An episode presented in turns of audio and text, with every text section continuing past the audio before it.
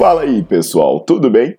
Bem-vindos ao Fitcast, Fitness com Cérebro. Eu sou Paulo Gentil, doutor em Ciências da Saúde, autor de best-sellers sobre emagrecimento, hipertrofia. Eu sou professor e pesquisador. Este canal foi feito especialmente para quem gosta de cuidar do corpo, mas não descuida da inteligência. Aqui a verdade é dita com evidências científicas, doa a quem doer.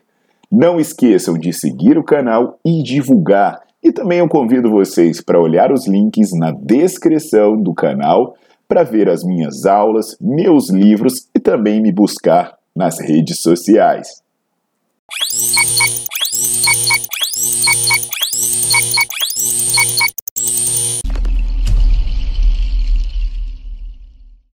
Fala aí, pessoal, tudo bom? É, aqui é o Paulo Gentil de volta e eu vou falar para vocês sobre, cara, uma informação muito importante para quem quer ganhar massa muscular sobre a seleção de nutrientes, coisas que as pessoas acham assim que são inúteis, que não fazem diferença nenhuma, ou às vezes elas fazem até achando que é bom, mas pode estar tá minando os seus resultados, principalmente se a gente pensar no médio a longo prazo, que é com relação à ingestão de determinados tipos de carboidrato e o ganho de massa muscular.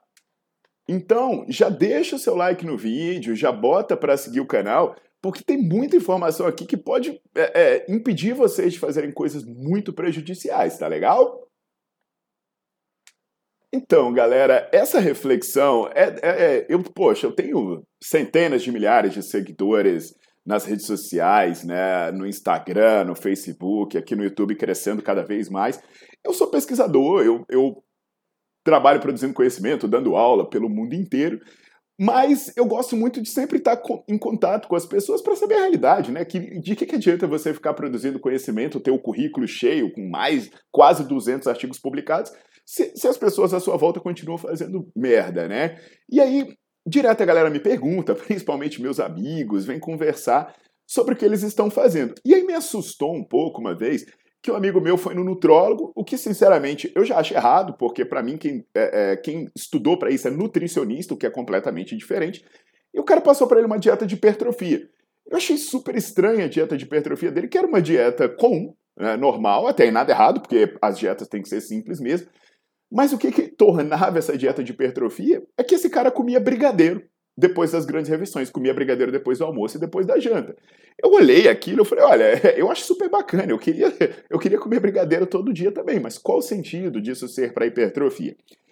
E a explicação é que o açúcar simples, ele seria interessante para repor rapidamente as reservas de glicogênio e, e também para dar picos de insulina que seria anabólico. Então nessa dieta dele tinha o carboidrato depois das grandes refeições e ele também tomava maltodextrina depois dos treinos. É, até recomendo que aqui eu falo sobre refeição pré e pós-treino para vocês entenderem o que, que precisa e o que, que não precisa comer. Depois que terminar esse vídeo, vocês botam entre aspas Paulo Gentil pré-treino, Paulo Gentil pós-treino. Mas aqui eu vou falar especificamente da, da questão geral de fazer essa ingestão desse tipo de alimento. Porque ela pode ter justamente o efeito oposto do que se pretende, ou seja, pode justamente prejudicar a hipertrofia. E o exemplo que eu vou dar sobre isso é um estudo feito por pesquisadores franceses, que trouxe dados interessantes sobre a ingestão de açúcar, sobre a ingestão da sacarose aqui no caso. É um estudo da Eva Gatineau. Meu sonho é falar francês. Eva Gatineau. Gatineau.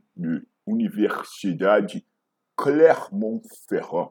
Clermont-Ferrand. Então é um estudo bem bacana, é um estudo com modelo animal, em que eles pegaram metade da amostra e botaram para ingerir carboidrato na forma de sacarose. Sacarose é, é o açúcar de cozinha. A outra metade recebia a maior quantidade de carboidrato, não da sacarose, mas como o amido de trigo. E aí, a primeira observação interessante é que, quando a alimentação era livre, porque eles faziam tanto a ingestão calórica controlada quanto a ingestão vinda do, dos da, da sacarose, quando a alimentação era livre, ou seja, os bichinhos ficavam livres para comer sacarose ou para comer uh, o carboidrato vindo do amido, os que ficavam livres para comer sacarose, eles comiam 12% a mais de caloria. Então isso confirma o que a gente fala, que quando você ingere carboidrato simples, quando você ingere esses alimentos doces, você não tem um bom controle de saciedade, então você acaba comendo mais, o que é um problema, né? Se você quer controlar a sua composição corporal. Agora, outro ponto interessante é que apesar da sacarose gerar mais picos de insulina, que algumas pessoas acreditam que seja anabólico, né? Que leve mais carboidrato para dentro da célula, que sintetize mais proteína, o efeito no longo prazo foi o contrário, porque os animais que recebiam sacarose, eles perdiam 8,1% da sua massa magra. Então, em comparação com os que ingeriam amidos, que ingeriam sacarose, perdiam 8,1% da sua massa magra ao longo das vidas. O que, o que levou esse grupo a terminar com a massa muscular 11% menor do que o outro. Então pensa bem, você fica aí comendo carboidrato simples, achando que está fazendo um negócio bonitão, você vai perder massa muscular. E a explicação para isso tem a ver com os mecanismos intracelulares de resposta à insulina, porque quando a insulina se conecta no receptor de membrana, ela desencadeia uma cascata de reações dentro da célula. Se você ficar recorrentemente exposto a esse tipo de, de carboidrato, o que acontece é que esses mecanismos intracelulares de resposta à insulina, eles começam a ficar deficientes. E aí, ao mesmo tempo que isso te deixa com resistência à insulina, também te deixa com resistência anabólica, porque algumas enzimas do início dessas reações, elas são comuns em ativar o GLUT4 para ele ir para a membrana e também em ativar o eixo emitor que faz a síntese proteica. Inclusive, se você desse a mesma refeição para os que ingeriam habitualmente sacarose, você ia ver que o anabolismo dele em resposta à refeição era 7,3% a elevação. Agora, se você desse essa mesma refeição para quem ingeria habitualmente o amido, o anabolismo subia três vezes mais. Ele subia 22%. Então, olha só, alguém pensa assim, ué, mas o açúcar não estimula a insulina, isso não é anabólico? Isso é só uma resposta aguda, que nem é muito anabólica, porque a insulina só é anabólica quando é, é em doses muito altas. Então, se você ficar recorrentemente caindo nessa bobagem de ah, eu vou tomar carboidrato de alto índice glicêmico, eu vou tomar doce, eu vou tomar malto, vou comer doce, vou tomar maltodextrina para repor o carboidrato, para dar pico de insulina, você vai se ferrar no longo prazo. E olha, eu estou falando de maltodextrina mesmo, porque a gente está aqui falando, ah, mas a sacarose é uma bosta, ela tem índice glicêmico de 59, é um, tem uma carga glicêmica altíssima, é um pozinho sem nutriente. Tá, mas a maltodextrina é o quê, pô? A maltodextrina é a mesma coisa, é um pozinho que não tem nutriente, com uma carga glicêmica alta, e o índice glicêmico dele ainda é 105. O índice glicêmico dele é maior do que o índice glicêmico do açúcar de cozinha que você condena tanto. Então, essa estratégia de sair inventando alimentação por conta própria ou se consultar com pessoas que não têm informação pode dar problema. Pode dar problema. Obviamente que eu não estou falando também, ah, você botou uma colher de açúcar na boca e você vai morrer, seu músculo vai derreter. Não. Tem um acompanhamento, tem a dosagem, tem o tempo que se usa. Mas você tem que estar alerta, porque coisas que se espalham por aí que podem ser muito boas, na verdade, podem estar atrapalhando em muito seus resultados.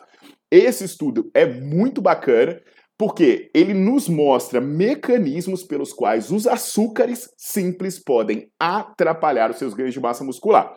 E pode ser um alerta para todos esses suplementos que a gente está vendo por aí. Dextrose, maltodextrina, é, é, esses, até mesmo dependendo, né, as misturas que se faz com whey, por aí vai. Então é isso, pessoal. Fique atento por aqui. Então, deixa o seu like no vídeo, bota para seguir o canal e vai maratonar esses vídeos. Porque olha só, uma coisa simples que eu garanto que vocês não sabiam, não tinham ideia do que aconteceu e vocês podem estar fazendo e podem estar se prejudicando. Então aqui tem mais de 100 vídeos, mais de 100 vídeos e com muita informação que vai te ajudar muito. Então passa adiante e eu aguardo vocês nas próximas, hein?